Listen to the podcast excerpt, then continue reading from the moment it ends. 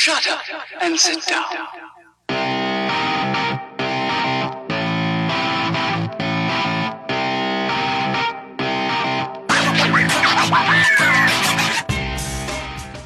Du hörst den Kondensator, eine Sendung über Neues aus der Podcast-Welt. Heute sprechen wir über Podlife 3.0.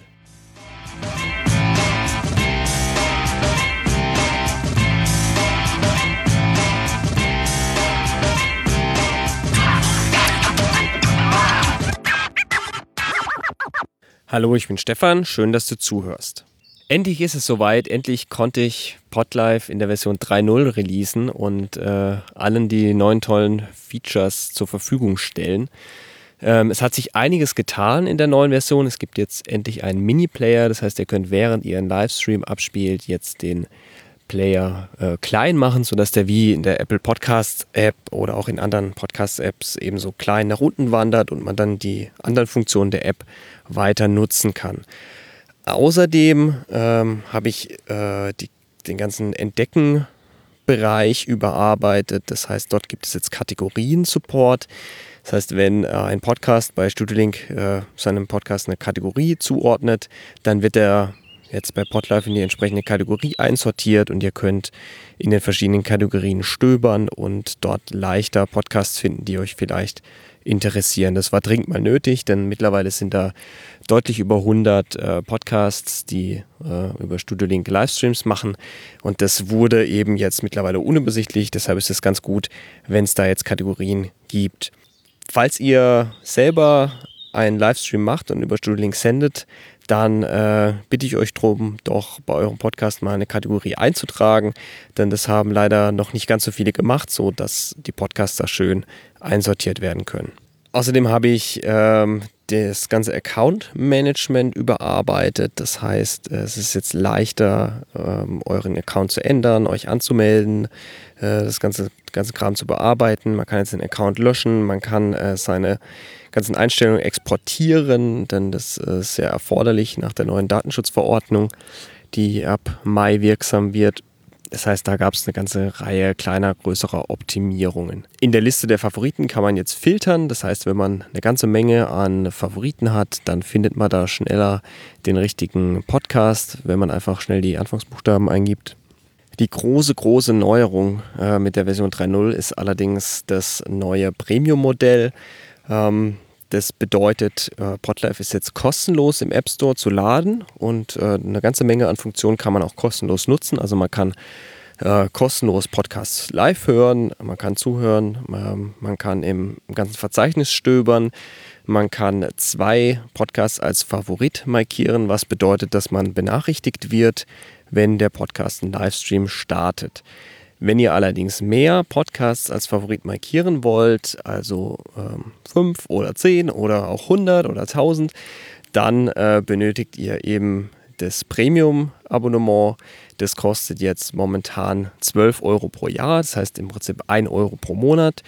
Ähm, zusätzlich unterstützt ihr damit natürlich auch die Entwicklung und äh, helft mit, den Server zu finanzieren, denn das sind eine ganze Menge an Kosten, die da im Monat zusammenkommen und ich hoffe, dass ich genügend ähm, Abonnenten für dieses Premium-Modell finden kann, um eben diesen Server zu finanzieren und dann ist es auch hoffentlich langfristig finanziert, denn ihr zahlt dann eben nicht einmal, sondern eben einmal im Jahr die 12 Euro, beziehungsweise einmal im Monat den einen Euro.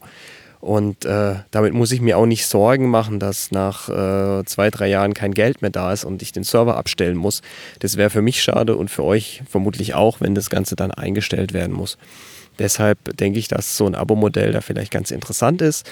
Außerdem äh, gibt es eben die Möglichkeit, dass äh, viel mehr Menschen auf das Thema Podcast-Livestreaming aufmerksam werden, da einen leichten Einstieg bekommen und dann äh, die Podcasts eben auch deutlich mehr Hörer bekommen können.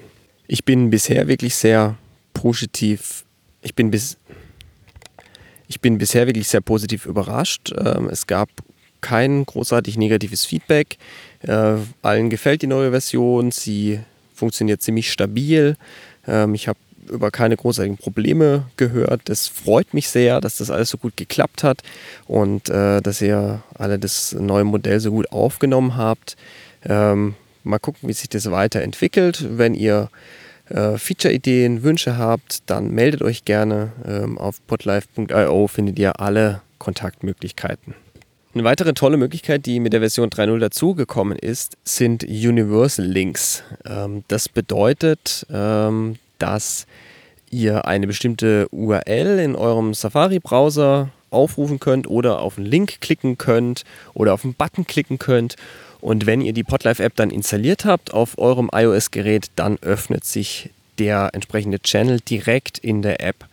Das ist super für Podcaster, die eben Livestreams machen oder auch super für ähm, das Teilen von ähm, Podcasts auf sozialen Medien. Also wenn ihr euren Livestream bewerben wollt auf Podlife, dann könnt ihr diesen Link eben direkt posten. Und wenn jemand draufklickt, dann landet er direkt in der App und kann direkt loshören.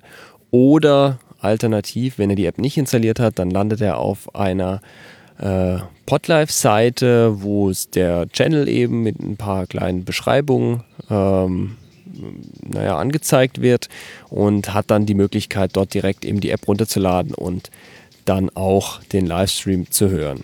Wenn ihr wissen wollt, wie ihr so einen Podlife-Button erstellen könnt oder wie ihr das Ganze verlinken könnt, wie ihr an diesen Link rankommt, dann könnt ihr mal auf unserem Blog vorbeischauen, auf podlife.io slash blog.